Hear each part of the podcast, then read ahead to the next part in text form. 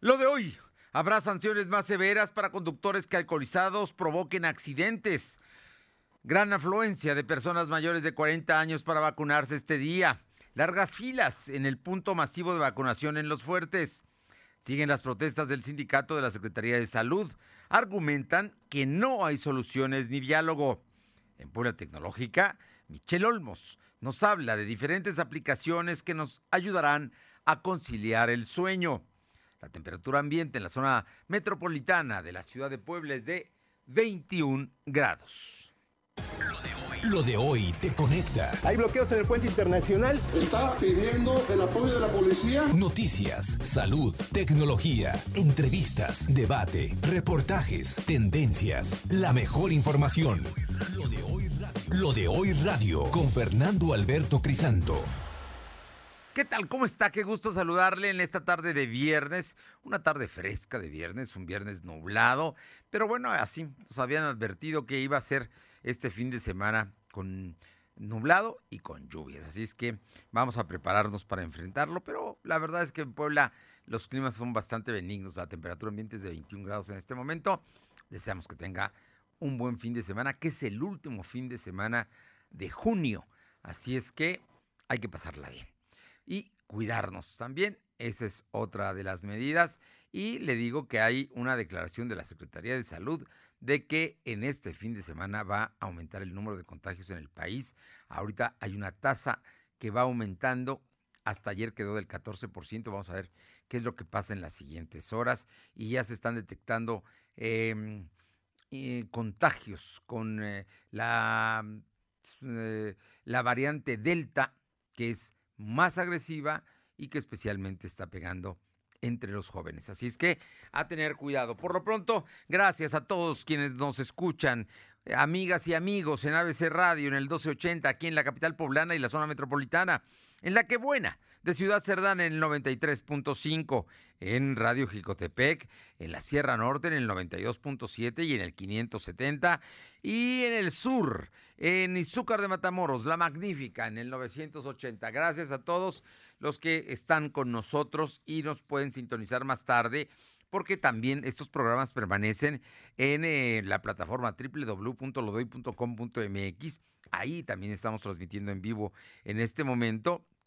Y puede buscarnos en Facebook como LDH Noticias, en Instagram, en Spotify, en Twitter eh, y también en nuestro canal de YouTube como todos como LDH Noticias. Ahí estamos todos los días y permanentemente. Y también le comento que estamos informando a través de www.lodoy.com.mx. Vámonos de inmediato con la información que tiene mi compañera Alma Méndez y es que empezó la vacunación, empezó la vacunación de los mayores de 40 años y ya vi inquietud, la gente ya quería vacunarse, la verdad y bueno, algunos llegaron desde la madrugada. Todavía era noche, a las 4 de la mañana, cuatro y media, 5, empezaron a formar para hacer la fila, concretamente allá en el mm, mm, centro expositor, donde está un macro centro de vacunación. Vamos con mi compañera Alma Méndez, que tiene todos los detalles. Alma, buenas tardes que este viernes antes de las 8 de la mañana el centro expositor ubicado en la zona histórica de Los Fuertes se vio abarrotado debido al inicio de la jornada de vacunación anti-COVID para las personas de 40 a 49 años y mujeres embarazadas en la ciudad de Puebla. Para dicha aplicación, la autoridad habilitó 13 puntos de vacunación. Eh, y que tendrá una duración de cinco días con un horario de 8 a 17 horas. Los puntos más saturados este viernes son el Hospital de San José, el Centro Expositor, el Hospital General del Sur y la Clínica 6 del Seguro Social, ubicada en la Avenida 15 de Mayo. En un recorrido realizado por lo de hoy en la zona de Los Fuertes, se pudo observar una gran cantidad de personas que llegaba a su cita, incluso le daba dos filas al recinto, por lo que se escuchaban expresiones de que iban preparados para esperar un gran tiempo, incluso muchos pidieron el día debido a que sabían que la afluencia subiría por la edad de esta inoculación. Eh, Aquí nos encontramos a Gabriela de Jesús, quien tiene 48 años de edad, y contó este informativo que llegó a las 8 de la mañana y se tardó una hora con 10 eh, para entrar. Ya después todo fue más rápido, pues la atención es buena y todo lo tienen bajo control. La información. Muchas gracias, Alma.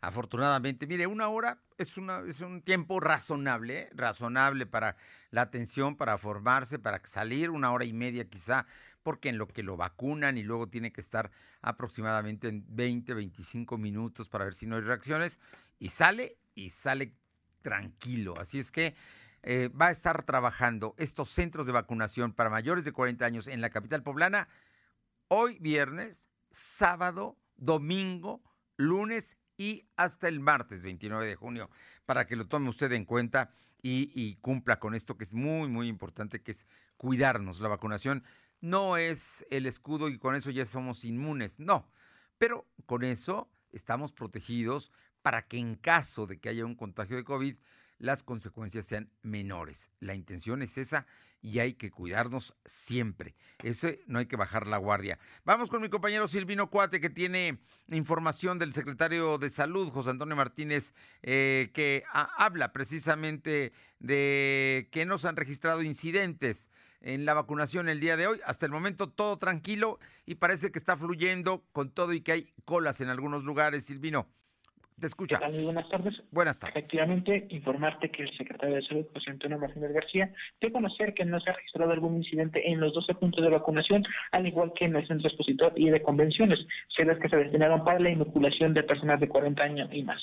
Comentó que al costo del día de ayer, para la segunda dosis de la capital se han inoculado 75.077 poblanos de 50 años. Asimismo, el secretario dijo que participaría en la vacunación para agilizar el proceso de inmunización. El secretario se va a encontrar en el centro expositor, también atendiendo a todos los poblanos que acudan a este punto. Comentarte que en el tema COVID, la Secretaría de Salud registró 32 nuevos enfermos de coronavirus. En comparación con los datos de ayer, son muchos casos menos. También se contabilizaron dos defunciones. Actualmente hay 87.044 acumulados y 12.720 fallecidos. Martínez García explicó que hay 78 casos activos distribuidos en 24 municipios. Además, se tienen registrados 140 pacientes hospitalizados, 21 se encuentran graves información. Oye, en general las cosas parece que van bien. El secretario ha estado muy pendiente. El macro centro que está allá en la zona de los fuertes, por el número, ¿no? Están, están, hay más, más gente vacunando. Hay una cola más larga porque atienden a más gente, especialmente del, del norte de la ciudad, pero están saliendo rápidamente, ¿no? Afortunadamente está caminando todo bien en este primer día, que ya ves que siempre los primeros días son donde se generan las aglomeraciones. Efectivamente, todos los centros están funcionando de manera pues paulatina, con todo con todas las restricciones. Claro, está pendiente el tema. Lo único que se ha eh, podido observar es que no se respeta tanto el tema de la sana distancia. Sin embargo, el acceso es rápido. Por ello, también todas las personas que van accediendo pues salen de manera instantánea y todo, todos los puntos ya están funcionando y empezaron desde muy temprano, Fernando. Muy bien. Bueno, pues buenas noticias y, y que siga así hoy y hasta el martes que está la vacunación de mayores de 40 años aquí en la capital poblana, que nada más hay que tomar en cuenta que se estima que van a vacunar por lo menos a 190 mil personas, ¿eh? 190 mil, o sea que no son pocos. Gracias. Este es el sector más grande, el secretario ya le había comentado en su momento, que al igual que las personas de 20 y 30 años, ah, incluyendo las de 40, son el grupo más grande de poblanos, por ello es que para ese grupo se van a necesitar pues más vacunas contra coronavirus, Fernando. Muchas gracias. Por, por, cierto, que el día de ayer la COFEPRIS, que es la Comisión Federal precisamente que encargada de aprobar todos los medicamentos que se aplican en México, la COFEPRIS dio a conocer ayer, autorizó que la Pfizer, la vacuna Pfizer, se puede aplicar a niños mayores de 12 años. A los mayores de 12 años se les puede aplicar Pfizer, autorizado ya por el gobierno federal. Eso quiere decir que seguramente se va a empezar a aplicar la Pfizer también para los menores de edad. Hasta el momento apenas se están aplicando a mayores de 18 años en la frontera norte. ¿Sí recuerda usted que hubo un obsequio del presidente Biden y ese eh, antígeno, esa vacuna, que es la Johnson Johnson, se está aplicando en este momento en ciudades de la frontera norte a mayores de 18 años. Ahora se autorizó ayer que se pueda aplicar a mayores de 12 años la Pfizer. Eso aquí en México. Vámonos con mi compañera Aure Navarro con otros temas que tiene, porque estoy seguro que usted de pronto en la noche, cuando está el silencio y cuando está a punto de dormir, pero a eso de las 11, once y media, 12, una de la mañana, si vive usted cerca de el periférico, un bulevar, de, avenidas largas, de pronto oye usted coches correr a una velocidad y, incluso con los escapes y haciendo mucho ruido. Bueno, pues esos son los arrancones y se dan en distintos puntos de la ciudad, patrocinados, ¿sabe usted por quién? Seguramente Seguridad Pública sabe por quién. Y ahora, se, están, se van a aplicar sanciones severas contra ellos. Aure Navarro, platícanos, ¿qué planean los diputados? Pues efectivamente diputados locales llevarán al Pleno para su aprobación final las reformas para que quienes participen en arrancones sean acreedores a la cancelación definitiva de la licencia para conducir, sin derecho a expedir incluso una nueva hasta después de 10 años. Y esto todavía pues a consideración de las autoridades. Expusieron que estas disposiciones se aplicarán a todos los conductores de cualquier vehículo que hayan cometido por ser parte de estos arrancones los delitos de homicidio o lesiones imprudenciales, estando o no en estado de ebriedad y manejando a exceso de velocidad. Fue justamente el presidente de la Comisión de Transporte en el Congreso local, Jonathan Collantes, quien dio cuenta de los lugares donde se hacen estos arrancones. Escuchemos. A los pilotos de estas unidades les gusta hacer este tipo de eventos en la vía Atliscayo, municipio libre, circuito Juan Pablo II, Esteban de Antuñayo, Hermano Cerdán, Forjadores, Periférico Ecológico, entre otras vialidades. Y a pesar de los esfuerzos realizados por la Secretaría de Seguridad Pública para terminar con este tipo de hecho, lo cierto es que las personas que organizan estas carreras se ponen de acuerdo con la finalidad de no ser detectados y bueno, fue así como este viernes en comisión se aprobaron las reformas a la ley de vialidad en el Estado. En voz del legislador Armando García Bendaño, también pues este reprobó que en la actualidad no exista un castigo más en México contra conductores que provocan incluso la muerte de personas por ser parte de estos arrancones a cualquier hora del día, pero sobre todo en las noches. Incluso como escuchamos a Jonathan Collates, pues mencionaron que muchos de ellos quitan incluso lo que son sus placas a los vehículos con la intención pues de no ser observados por las cámaras y pues bueno, para que no sean identificados por la autoridad y que tengan estas sanciones, Fernando. Bueno, por empezar, para que no les cobren las fotomultas, ¿no? Para empezar.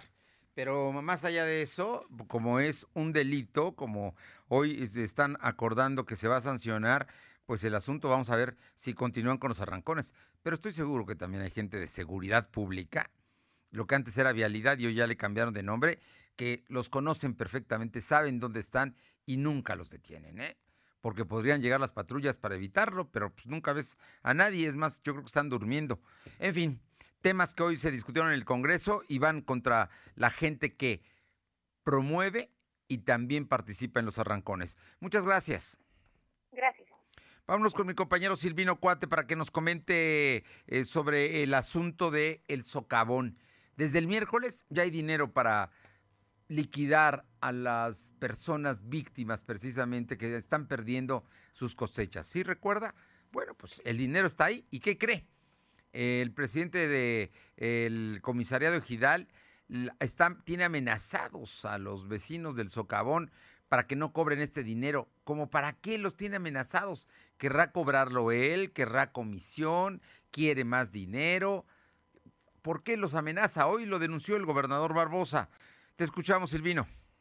Efectivamente, bajo el argumento de que la administración estatal pretende realizar un proyecto de desarrollo urbanístico e industrial cerca del socavón, el presidente de la Comisaría General de Santa María Zacatepec, Luis Aguas, tiene amenazado a los habitantes para que no reciban los cheques de indemnización. Así lo informó el gobernador Miguel Barroso Huerta, quien desmintió esta versión, con su gobierno no tiene intención de construir en esta zona.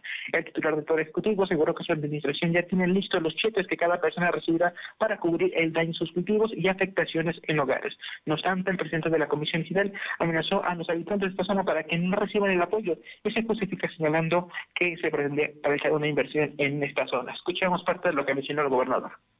Miren, a ver, el gobierno del Estado no tiene ningún proyecto de desarrollo urbanístico e industrial en esa zona. Como ya se dijo, por las gentes que ahí están encabezando un movimiento que es muy legítimo que debemos apoyar todos, que es la defensa del agua. Claro que sí. Pero lo otro ya es inventar para hacer de este movimiento un movimiento para concluir, el mandatario poblano dijo que una vez finalizada la liquidación de las deudas con los habitantes de la Junta Auxiliar, se dará un informe detallado de los recursos distribuidos. Fernando. A ver, vayamos entonces con, cosas muy concretas. El gobernador desmiente todo este chisme de que quiere desarrollar ahí eh, un proyecto de zona industrial o zona habitacional, en fin, no saben exactamente qué. No hay esa intención por parte del gobierno del Estado, y menos en terrenos como estos arenosos que ya mostraron que no, no puede haber un desarrollo de ese tipo sin garantías, ¿no? Porque ya, ya vimos qué es lo que pasa, se come las casas, el socavón, y no sabemos hasta dónde vaya a llegar, por lo menos no hay un límite establecido hasta el momento, porque por abajo pasa un río, es hasta ahora lo que se ha informado. Así es que el asunto es, quizá lo que quiera este comisariado Gidal es más dinero, ¿no? Digo, y, con eso tiene amenazados a la gente que pues obviamente no recibe su beneficio. Pero terrible esto que está pasando ahí, vamos a ver cómo termina y cómo se resuelve, porque los afectados son los damnificados precisamente porque perdieron sus cultivos por el socavón. Efectivamente, el gobernador señaló que ya se han hecho estudios y donde comprueban que ese terreno pues no es tan viable para hacer cualquier tipo de construcción, puesto que como lo mencionaba, se puede desbarrancar y esto implica pues la pérdida de construcción. Y señaló el gobernador que fueron los mismos habitantes quienes acudieron a él para demandar esto y por ello, al saber esta situación, pues decidió demandarlo y hacerlo de manera pública, Fernando. Pues ahí está. El dinero del gobierno del estado está ahí puesto para cumplir. Son precisamente las personas beneficiarias quienes no lo aceptan porque están amenazados. Yo que ellos no le hago caso al comisariado Ejidal. Ojalá sí lo hagan. Gracias.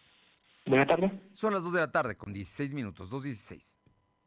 Lo de hoy es estar bien informado. No te desconectes. En breve regresamos. Regresamos. ¿Mejores herramientas para tu negocio? ¡Bah! Contrata el nuevo paquete de Megacable para tu empresa, con internet ilimitado y dos líneas de teléfono fijo para que siempre estés conectado, juntos a un superprecio. Va, de Megacable Empresas. Siempre adelante contigo. 33 96 90 0090. Tarifa promocional. La solidaridad, la participación, la empatía y la tolerancia son valores muy importantes para las niñas y los niños de México. Te invito a participar en la cuarta edición del Tribunal Electoral Infantil 2021. Conviértete en magistrada y magistrado por un día. Escribe un cuento sobre los valores de la justicia y democracia y su importancia para la niñez mexicana. Grábalo en un video y envíamelo. Encuentra más información en esta dirección. Tienes hasta el 31 de julio para registrarte. Tribunal Electoral del Poder Judicial de la Federación. 25 años, protegiendo tu elección.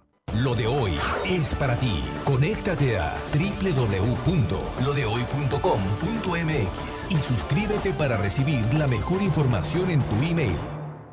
En Gas del Atlántico nos comprometemos contigo. Llevamos tu pedido pesado hasta tu hogar con nota física y digital, asegurándote el peso completo. Y si no pesan tu tanque, el contenido es gratis en tu próxima compra. Recuerda que también tenemos para ti el azulito seguro y rendidor. Encuéntralo en tu tiendita o punto de venta más cercano. Pedidos al 271-747-0707. Gas del Atlántico. Somos la mejor red de telecomunicaciones en México para tu negocio. Conecta tus oficinas y sucursales con la red más poderosa de servicios a través de conexiones de Internet o redes privadas virtuales con la máxima velocidad de conexión de hasta un gigabit por segundo. Descubre la red que tu negocio estaba esperando. Metro Carrier Evolution 3396 Lo de hoy es estar bien informado. Estamos de vuelta con Fernando Alberto Crisanto. La tecnología es lo de hoy. Mantente conectado. Son las 2 de la tarde con 19 minutos, 2.19 y es un gusto siempre saludar a Michelle Olmos que está con nosotros. Ella es consultora en redes sociales. Y hoy, en Puebla Tecnológica, Michelle Olmos nos habla de diferentes aplicaciones que nos ayudan, ¿sabe qué? A conciliar el sueño. Sí, a dormir, a dormir bien. Michelle, muy buenas tardes de lo de hoy, ¿cómo están? Como siempre me da muchísimo saludarlos y pues bueno, el verano está todo lo que da. Algunos tienen eh, planes para vacacionar, eh, algunos lo que quieren es descansar y a ellos, a ellos les tenemos esta información y es que hay diferentes herramientas tecnológicas o aplicaciones que te pueden ayudar a conciliar bien el sueño. Por ejemplo, si eres de los que son papás primerizos, déjame decirte que en el primer año de vida de tu hijo o tu hija, tu bebé, has perdido alrededor de 700 horas de sueño, entonces seguramente te sientes muy cansado y si puedes ya empezar a normalizar tu ciclo de sueño, pero a la hora de que te acuestas mm, no puedes dormir, bueno, eso le pasa a los primerizos, le pasa también a, las personas que normalmente eh, están mucho tiempo conectadas a un ordenador, a un dispositivo o que tienen grandes picos de estrés en el día tienen episodios de neurosis que les provocan no poder dormir bien. Entonces yo te traigo tres aplicaciones buenísimas. Pues ahí les va la primera que vale la pena la aplicación que descarguen y es Sleep Cycle. Esta aplicación está disponible en Android y en iOS, lo pueden descargar en cualquiera de los dos dispositivos móviles y a través del sonido de vibraciones y movimientos eh, que vas creando tú a lo largo del día, esta aplicación crea las pautas de tu sueño y eh, pues bueno, los expertos dicen que el mejor momento para despertarte es durante el sueño ligero. Y esto es lo que hace esta aplicación. A través de las diferentes vibraciones que, que produce tu cuerpo, crea estas pautas y te despierta en el momento que tienes que despertar. Entonces no despiertas cansado, no despiertas estresado, despiertas tranquilo. Y la otra que me parece muy importante es Sleep Genius. Esta la súper recomiendo porque trabaja con un algoritmo de neurociencia. Así fue creada esta aplicación y a través de diferentes sonidos la app va guiando a tu cerebro para las diferentes etapas del sueño hasta que finalmente vuelve a despertarte. Pero vas a caer rendido porque empieza a relajar eh, tus sentidos liberándote de la ansiedad, entonces duermes y vas pasando por las diferentes etapas de sueño. Entonces vale muchísimo la pena estas dos aplicaciones para que puedas tener un muy buen descanso. Y una última es Headspace em, y este, esto lo que nos va a ayudar es a controlar el estrés y poner foco en lo verdaderamente importante a través de paquetes de meditación. En este sí busca relajarte completamente para que puedas conciliar el sueño y puedas ir generando nuevos hábitos de sueño. Son tres opciones, una para despertar mejor, una para garantizar el descanso y la otra para conciliar el sueño más rápido. Te los repito, Sleep Genius, Sleep Better y Headspace. Si tienes alguna duda, tú siempre tienes la mejor opinión, así que escríbenos aquí abajito. Nos vemos a la próxima. Adiós. Gracias, Michelle. Qué gusto escucharte. Y sí, hay que, hay que buscar conciliar el sueño. Descansar es muy, muy importante y descansar bien, extraordinario. Vámonos con mi compañero Silvino Cuate para que nos comente porque el Congreso del Estado va a recibir una propuesta para sancionar con mucha severidad a aquellos poblanos que manejen alcoholizados, primero ya es un, ya, ya, ya es grave, ya es una falta grave que merece una sanción grave. Pero no solo eso, porque luego llegan a cometer accidentes y ahí la cosa se pone peor porque llegan a ser fatales estos accidentes. Entonces, la sanción va a ser muy severa.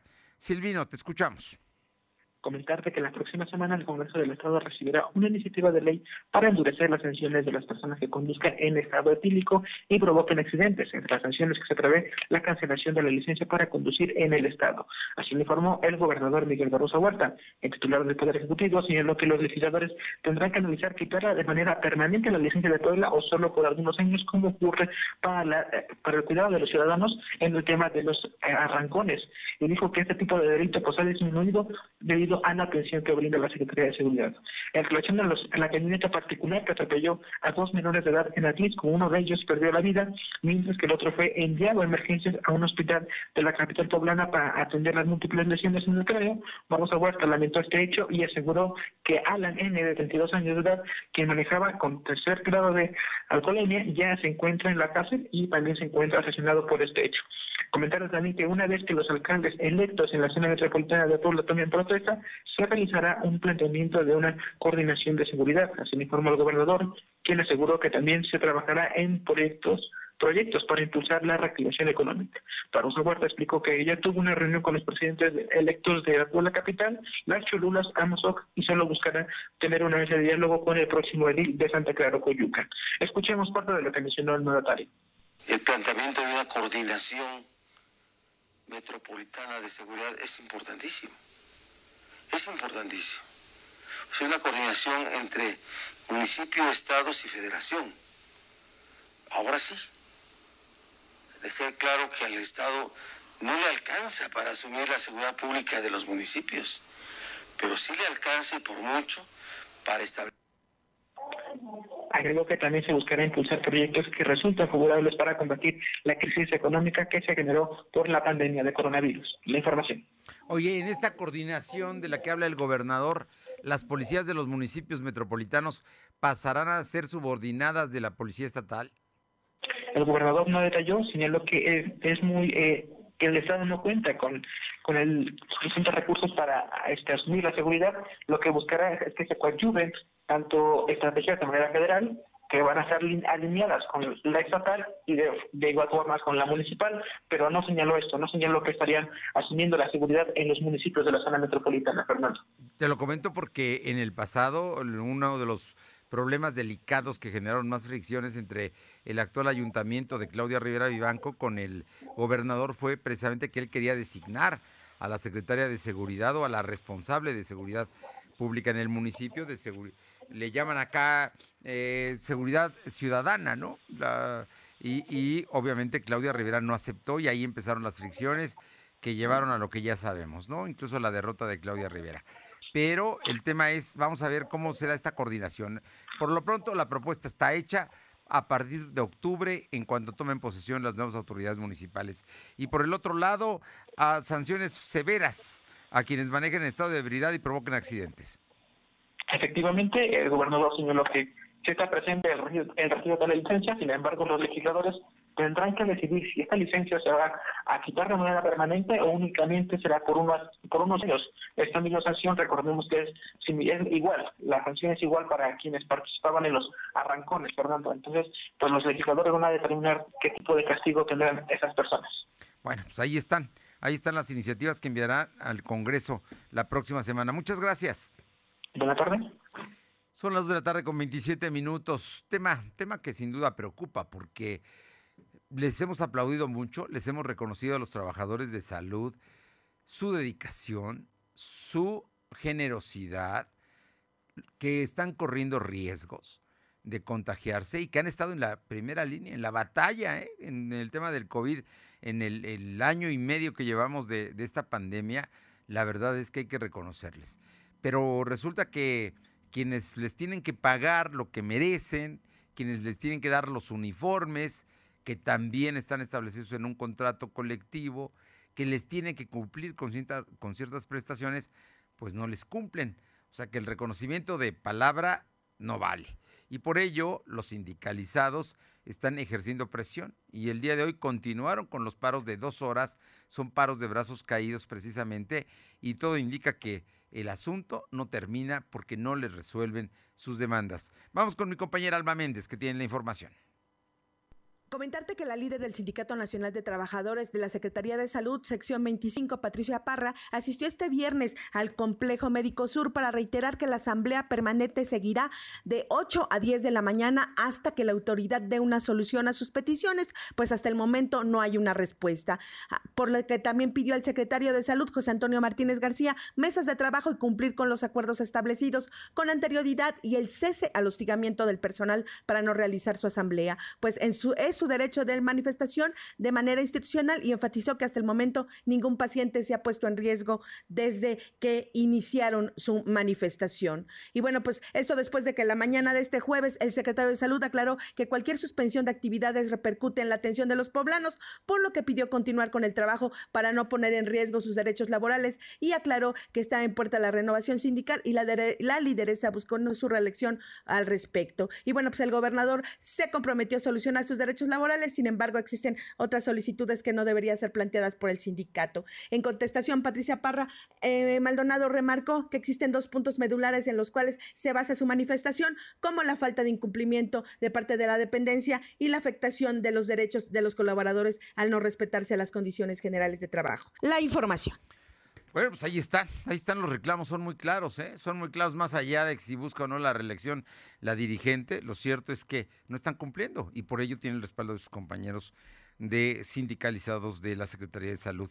Y por otra parte, Alba Méndez también nos informa de que eh, desde temprano, muy temprano, estudiantes de preparatoria de la UAP, recuerda usted que el año pasado se dio un ingreso a todos, a todos los que pidieron entrar a las prepas, se les dio ingreso. Bueno, hoy hubo un examen, está hoy y creo que mañana y pasado, un examen de ubicación para saber qué estudiantes se quedan con clases presenciales y cuáles siguen estudiando la prepa, pero lo van a hacer desde casa.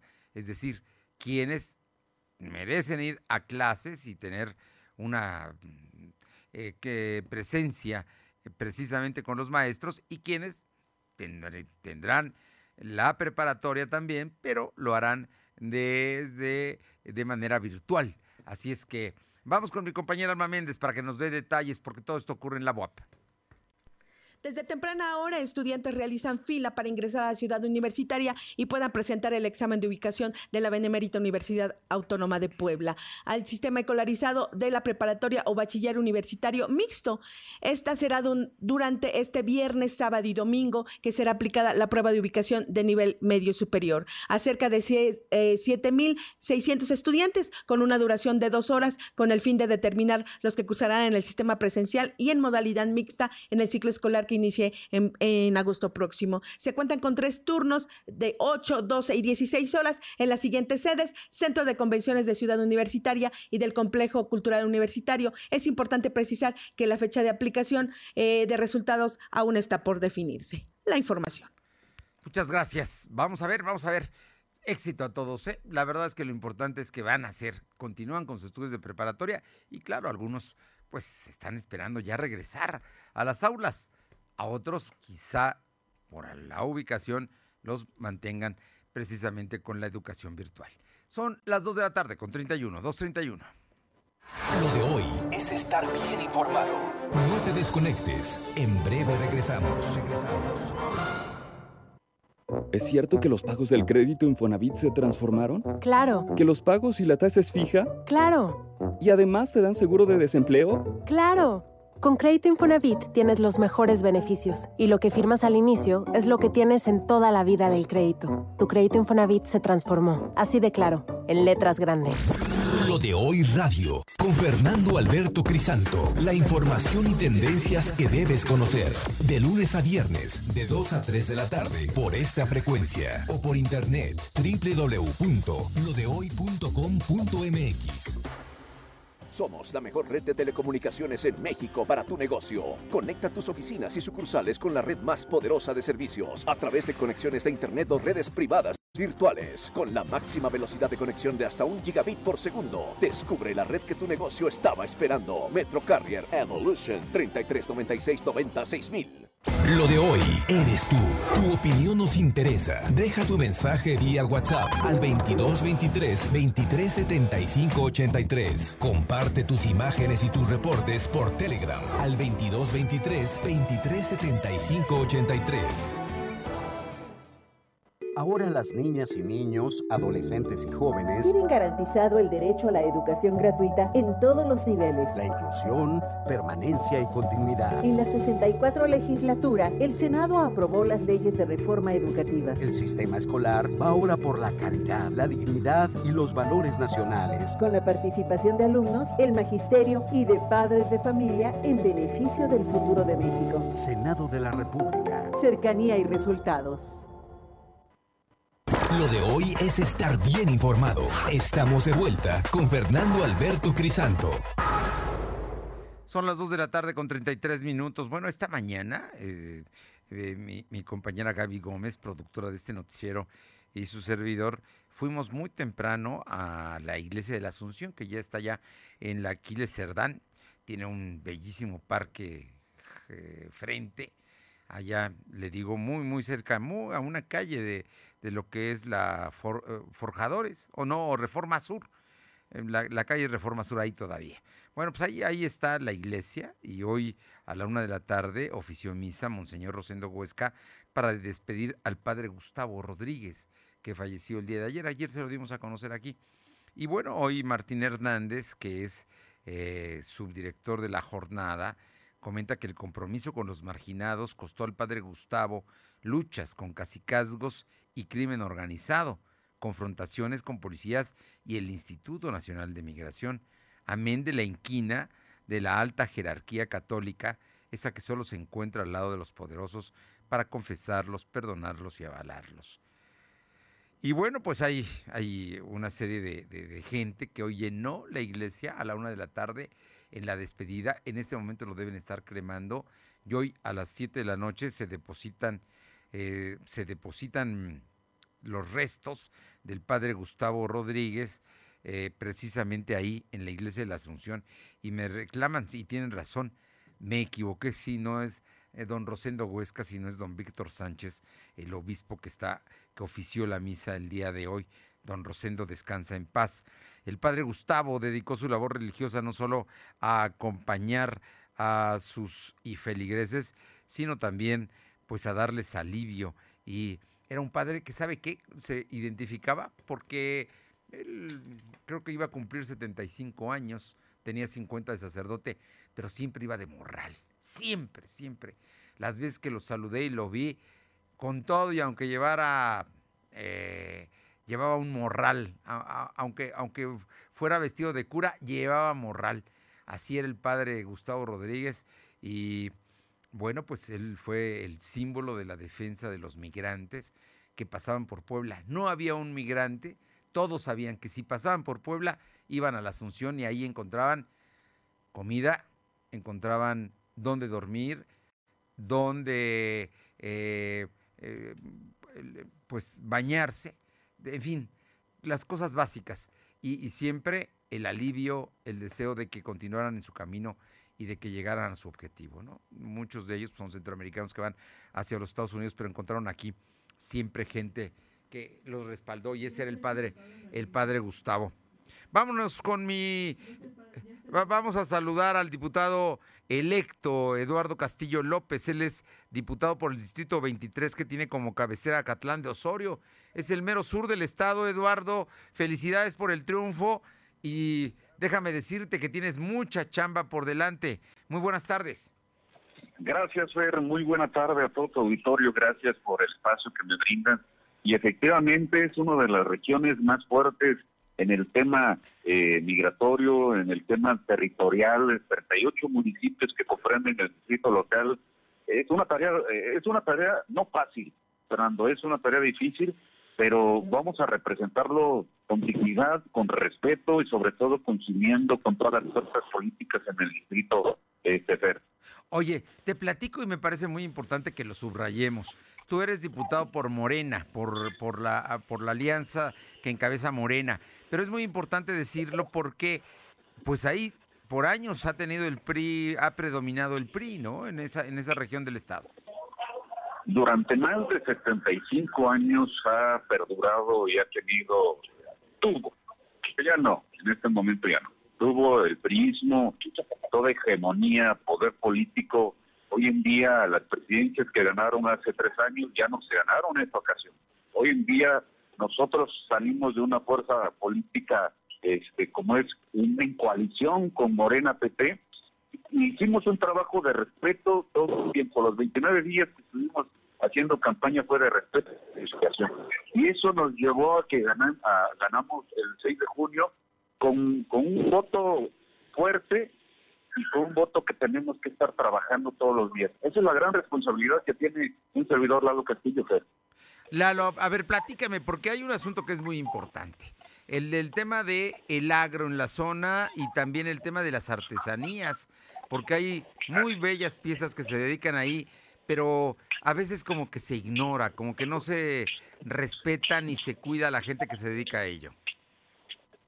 Cierto, tenemos dos factores bien importantes en la región mixteca. El factor campesino, el 75% de la población se dedica al campo, imagínate, imagínate, las fuentes de empleos son difíciles, adversas en el tema campesino, el agro, el campo necesita fortalecerse, se necesita tecnificar mucho, mucho el escenario este, agricultor, campesino, eh, productor también, pero sobre todo el agro tiene, tiene apoyo.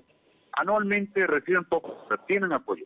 Hay un sector que está muy olvidado, que es el artesano. Las artesanas y los artesanos en la región de Huatalflauca, Chimecatlán, Catarina, Santa Inés, Aguatempan, eh, Acatlán de Osorio, Chila de las Flores, de Huizingo, artesanos que se dedican al barro, a la palma, a la rafia, son olvidados. Y sabes qué, le regateamos aún así con sus productos que nos bajen más el costo, un costo que a ellos les, les perjudica y que no han recibido apoyo durante muchos, muchos años. Para ellos, Fernando, estoy consolidando con, con mis compañeros diputados, con la bancada próxima de Morena, para poder hacer Estamos en el, en el análisis de hacer un punto de acuerdo o una iniciativa para fortalecer a las artesanas y a los artesanos de toda la región mixteca. Pero no es toda la región mixteca, es todo, porque una ley cuando se aprueba es general. Y en el Congreso pues va a ser para beneficiar a todas las zonas del Estado de Puebla. Eso es el compromiso que hemos, que hemos hecho en, campaña y que los tenemos que fortalecer en el Congreso este fe. Mira, por ahora son productores de pobreza, no productores de artesanías que les deberían dar para un sustento digno, ¿verdad? Y yo creo que lo que hagan por ellos será bueno. Así es, fíjate que una, un artesano, eh, yo platiqué en campaña, es un artesano de petate, vamos por la zona en especial de Yo les decía a los artesanos, ¿cuánto cuesta un petate? Un petate. Está en 370, 250 un petate. ¿Cuánto tiempo se tardan para hacer? Nos tardamos de 15, 20 días todos los días, sin tener chamba en el campo, de 10 días. Sí. Con trabajo en el campo nos llevamos hasta un mes. Y el costo-beneficio es muy pequeño. Entonces yo les decía, ¿cómo es posible que tanto esfuerzo, la tradición, la costumbre, este, que están empeñando también eh, en hacer un producto malbarate eh, o que llegue alguien más y, te digan, ¿sabes qué? Te, doy 120 pesos y me llevo 10, 15. Y, por otro lado lo estén vendiendo al doble o al triple.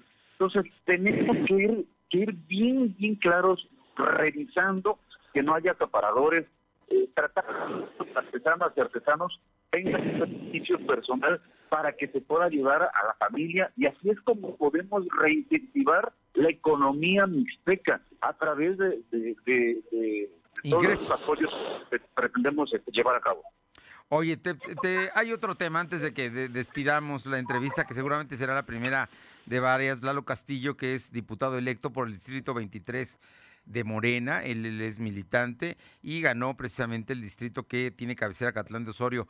La región, esta región es una expulsora histórica de migrantes. Muchos, muchos paisanos de Puebla están en Nueva York, en California, en Texas, muchos, muchos, muchos paisanos que seguramente tú conoces, familias completas que han migrado o hijos o en fin. y cuéntanos, este tema me parece que es muy importante para, para ver cómo lo van a atender o qué va a hacer el Congreso local. En el, en el censo del 2010, Fernando, este, hay un grado de intensidad migratoria muy alto. Estamos hablando que en, ese conteo estábamos en el lugar número 27 en el contexto estatal. Quiero decirte que hoy en día andamos entre el grado número 6 o 7 aproximadamente con el último censo. Tenemos, ¿qué quiere decir? Que de cada 10 familias, de cada 10 familias, 9 u 8 tienen un familiar en Estados Unidos, en cualquier parte de Estados Unidos. ¿Qué quiere decir? Que tenemos un hay una gran fuga de capital, tanto de, de, personas que se van a la edad de, 15 en adelante años a trabajar, una expulsión migratoria que tiene la Mixteca poblana y a través de ellos estamos recibiendo aproximadamente un 25% de todas las remesas que llegan al Estado de Puebla. Imagínate si no es si no es tan importante legislar para la para la los amigos migrantes. A través de ellos estamos buscando, ya lo planteé yo en la dirigencia de Morena y lo estoy planteando también que en los próximos legisladores podamos ayudar con programas, incentivar con programas a todas las familias que tienen un migrante en Estados Unidos, porque no es justo que recibamos muchas remesas y que no se les esté dando, que no estemos volteando a vernos a ellos. Este Bueno, pues yo creo que por ahí empieza el tema, ¿no? Hay que, hay que ver que esas remesas sean benéficas para las familias, pero que también para ellos les signifiquen algo, ¿no? Porque como siempre está el sueño de volver un día, ¿no? Yo creo que es muy importante lo que comentas. Los migrantes no se fueron por gusto, se fueron por necesidad. Fer. Así Hay- es de, de- hay que reconocerlos. Y aunque no estén en México, tienen derechos, porque además hacen una Ah. aportación muy importante a la economía mexicana. Cierto, eso es muy cierto. Fer. Pues Lalo, Lalo, Eduardo Castillo López, pero los amigos le decimos Lalo y, y yo creo Lalo que así, Castillo. así los electores también te conocen allá en la región de Acatlán de Osorio. Tienes un número muy importante de municipios y una gran responsabilidad con los mixtecos. Te mando un fuerte abrazo, te felicito y seguramente habrá oportunidad de platicar más. Claro que sí, Fer. Gracias a todos los que nos escuchan, gracias a tu espacio.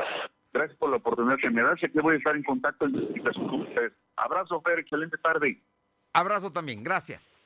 Vámonos con más información. Mi compañera Alma Méndez nos comenta de los restauranteros. Dan a conocer que para 2020 esperan una gran, gran temporada este año de chiles en nogada. Es más, ya, ya empezaron 2021. Ya están vendiendo chiles en nogada. ¿eh? Ya, lo que pasa es que se adelantó la cosecha de la nuez y ya hay nuez de Castilla. Por eso en algunos lugares ya están vendiendo chiles en nogada. Te escuchamos, Alma. La Cámara Nacional de la Industria de Restaurantes y Alimentos Condimentados en Puebla dio a conocer que para este 2021 se espera una gran temporada de chile en nogada, pues se tiene contemplado promocionar de manera internacional y nacional para llegar hasta el 50% de sus ventas en la conmemoración de los 200 años de este platillo tradicional. En entrevista, la presidenta Olga Méndez Juárez dijo que para este año se contempla una gran celebración, por lo que se realizará una promoción en Estados Unidos, Madrid, así como llevarlos al interior de la República Mexicana, como Estado de México, Ciudad de México, Querétaro, Veracruz, Tlaxcala y los estados que tienen cercanía con la entidad poblana. Dijo que se tiene que rebasar la meta del 2019, donde se vendieron 3 millones 100 mil chiles. Para este 21 dependerá de la producción que se tenga de las frutas con las que se prepara este platillo. La información. Y por otra parte, Elma Méndez también nos comenta que del 8 al 15 de agosto se va a realizar una carrera virtual por el cine. Escuchemos, vale la pena. Vamos a ver si usted participa. Alma. No, no tenemos a Alma. A ver, tenemos problemas con su audio. A ver, le comento, le leo la... ¿Ya lo tenemos? A ver, escuchamos a Alma Méndez. Del 8 al 15 de agosto se realizará la primera carrera virtual por el cine, donde se busca reactivar el regreso del público a las salas de cine y posicionar al Estado de Puebla como locación fílmica en el país, informó la Cámara Nacional de la Industria Cinematográfica y Videograma Canacine en Puebla. El delegado de eh, Canacine, Arturo Tai Valdera, explicó que dicho proyecto es una carrera virtual donde cada participante elige el escenario que contenga lugares emblemáticos del Estado donde se han filmado distintas películas y donde se tenga que correr 5 kilómetros. Mencionó que la duración de la carrera es de 8 días, teniendo este tiempo para contemplar el kilometraje meta, incluso los 5 kilómetros los pueden correr en un día o en varios y donde también se pueden participar en caminadora. Comentar que eh, para este 8 de agosto eh, se cierra tal eh, convocatoria y bueno, pues donde se espera una cuota de recuperación de 80 puestos y que incluye número y evento. 150 con medalla, número y evento y 300 pesos para recibir dicha medalla, número y playera. La información. Muchas gracias, Alma. Vámonos con mi compañera Aure Navarro para que nos comente sobre eh, declaraciones de Jorge Estefan. ¿Qué pasa con el PRI, Aure? Comento que el próximo coordinador de la fracción del PRI en el Congreso local, Jorge Estefan Chiriac, informó que esperan que a más tardar el 14 de octubre, pues la Sala Superior del Tribunal Electoral del Poder Judicial de la Federación ordene que la elección para alcalde en Tlatlauquitepec se repita. Pero además de esto, que Porfirio Loez Aguilar no pueda volver a postularse y que Morena y PT tampoco puedan registrar otro candidato por haber incurrido en un acto anticonstitucional, por lo que el PRI estaría postulando en fórmula con el PRD y el PAN, pues a Juan Telles. Escuchemos. Se tendrán que repetir las elecciones, y hoy lo anunciamos, se tendrán que repetir las elecciones en Tlatlauquitepec. No podrá volver a ser candidato Porfirio Loesa, no podrá registrar candidato Morena ni el PT por haber incurrido en esta ilegalidad y el PRI buscará repetir su coalición con el PRD y sumar al PAN, que quedó en tercer lugar, y que juntos tendríamos prácticamente asegurado, y con un candidato como Juan, que será nuestro candidato también, porque tiene nuestro respaldo, tiene nuestro apoyo, pero además estamos orgullosos de él. En este sentido, el candidato a la alcaldía de Tlatlauquitepec, Juan Telles, descalificó que el Instituto Estatal Electoral pues haya dado ya la constancia de mayoría por Tiro Loez Aguilar como alcalde reelecto por cuarta vez cuando hizo uso de toda la estructura de gobierno municipal para la compra de voto y eso, bueno, está documentado como un delito electoral, Fernando. Grave, grave este asunto. Oye, eh, por otra parte, hay declaraciones de Nora Merino en contra de la presidenta Claudia Rivera. ¿No se supone que ya los de Morena habían hecho operación cicatriz y que iban a ir juntos? No, hombre, desde el Congreso le tiran eh, a rabiar a la presidenta municipal de Puebla efectivamente esa situación no cambia y esta vez pues la presidenta de la Junta de Gobierno y Coordinación Política, Nora Merino Escamilla, confirmó que desde el Congreso local buscará que Claudia Rivera Vivanco, antes de dejar el cargo como alcaldesa el 14 de octubre, pues rinda un informe detallado y minucioso sobre lo ocurrido en la obra fallida del Zócalo. Incluso señaló que también buscará como diputada reelecta por el Distrito 10 que el Instituto Nacional de Antropología e Historia explique dónde se encuentran todas las lajas históricas que fueron retiradas del Zócalo. La diputada de Morena señaló que mucho antes de que se ventilara que las lajas estaban siendo vendidas, pues había exhortado a Claudia Rivera Vivanco diera cuenta dónde se habían guardado estas piezas. En ese sentido dijo que confía que antes de que se dé su salida pues de Claudia Rivera, pues ella exponga cuáles fueron los trabajos también que se alcanzaron a realizar en el Zócalo, porque pareciera que no se hizo nada y solo afectó pues este punto histórico de Puebla, Fernando. Bueno, nada más para que sepa la, diputada Merino, que se me hace que no sabe, yo supongo que no sabe, la diputada Merino, eh, las lajas, estas que dice históricas, las pusieron en 1961, cuando iba a cumplir el centenario de la batalla del 5 de mayo Puebla y arreglaron las calles y para esas lajas son de ahí. Ahora, si se refiere a las lajas que pusieron después del, del si no estoy mal, 90 y 98, pues menos históricas son, ¿no? Digo, con todo y, y, y, que digan lo que digan. Pero bueno, habrá que ver dónde andan las lajas. Muchas gracias, Aure. Gracias. Vámonos con mi compañero Silvino Cuate. Silvino, rápido, cuéntanos sobre prevención social del delito comentarte que la directora de Prevención Social del Delito en el municipio de Puebla, Georgina Casín Andrade, dio a conocer que el 50% de las mujeres que padecieron algún tipo de violencia decidieron no denunciar a su agresor. La funcionaria municipal comentó que una vez que identifican el caso de agresión personal de la Dirección de Prevención, acompañó a la víctima a la Fiscalía General del Estado de Puebla. Sin embargo, las agresiones, eh, las, las, personas afectadas pues deciden no, de, no hacer la denuncia de manera formal. Agregó que por la pandemia los, la violencia familiar es el tipo de delito en de las mujeres más atendido por la Secretaría de Seguridad Ciudadana, registrados 97, 93 casos desde marzo a mayo de 2021. Dijo que al realizar una, un comparativo entre el trimestre de marzo-mayo de 2020 al 2021, la violencia familiar tuvo una ligera disminución del 16.9%, pasando de 833 casos a 692 casos. La información. Gracias. Son las 2 de la tarde con 52. Lo de hoy es estar bien informado. No te desconectes. En breve regresamos. Regresamos. Ahora con Gas del Atlántico, tú pones el precio. Porque entre más litros cargas, más ahorras. Si tus pedidos de gas LP estacionario son mayores a 100 litros, pregunta a tu vendedor o al 271-747-0707 para conocer más del programa. Y si aún no cuentas con el servicio gratuito de envío de nota digital, solicítalo para que puedas verificar que lo que cargas es lo que pagas. El beneficio de precio diferenciado aplica en cada carga y no es acumulable. Gas del Atlántico. Tengo 17 años, mi mamá falleció de cáncer. Ese vacío que dejó ella al irse me hundió, es lo que me tiene aquí. Me fui empezando a juntar con malas amistades y me dejé que, que me envolvieran y dije, pues va. La probé y me gustó y de ahí me agarré. Marihuana y tabaco son lo que... mi consumo crónico. Se fueron mis ganas de vivir. Me causó mucho sentimiento que me dijo mi abuela, yo no quería esto para ti.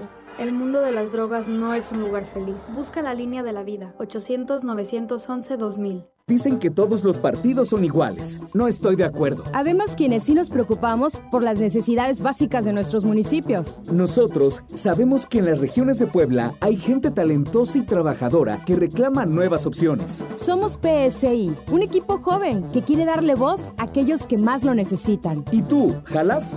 ¿Tú jalas? Yo jalo.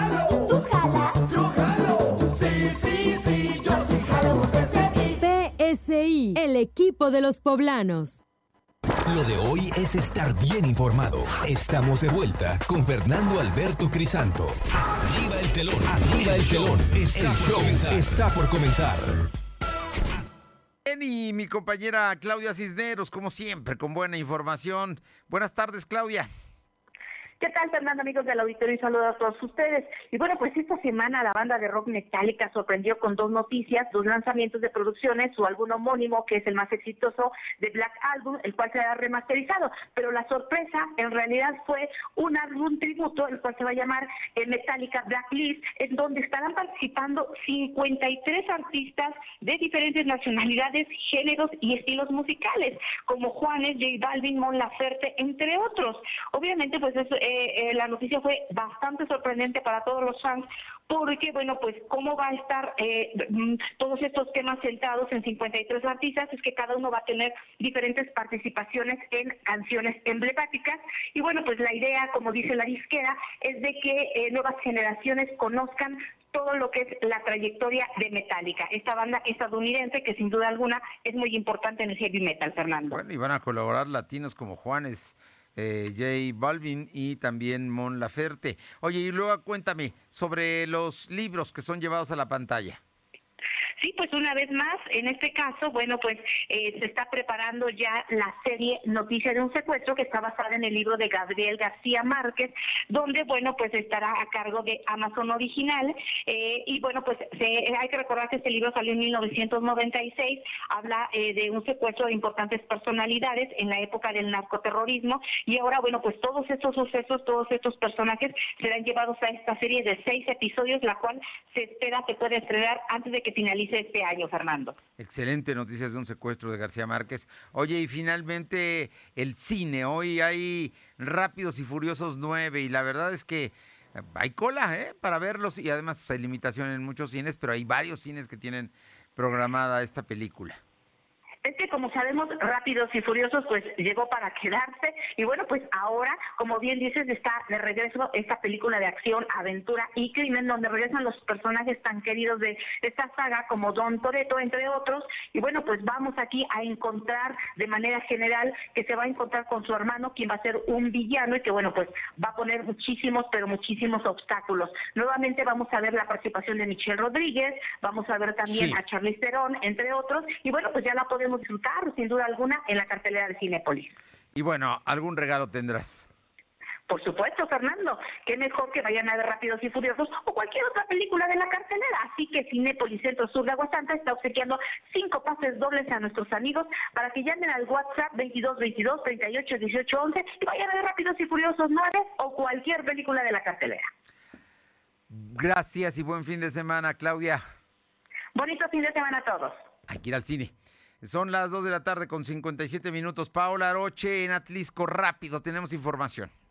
¿Qué tal? Muy buenas tardes. Y sí, comentarles que el jefe del Departamento de Alumbrado Público del municipio, Rafael Alvidres, informó que el 93% de las luminarias del municipio se encuentran operando y que la meta es entregar la administración con el alumbrado al 100%. El encargado explicó que debido a la temporada de lluvias, el servicio de reparación y mantenimiento se ha disparado, pero dicha jefatura se ha abocado para que los reportes se reparen en máximo dos días. Así que, bueno, pues este es un avance considerable y sobre todo en beneficio de los atlisquenses.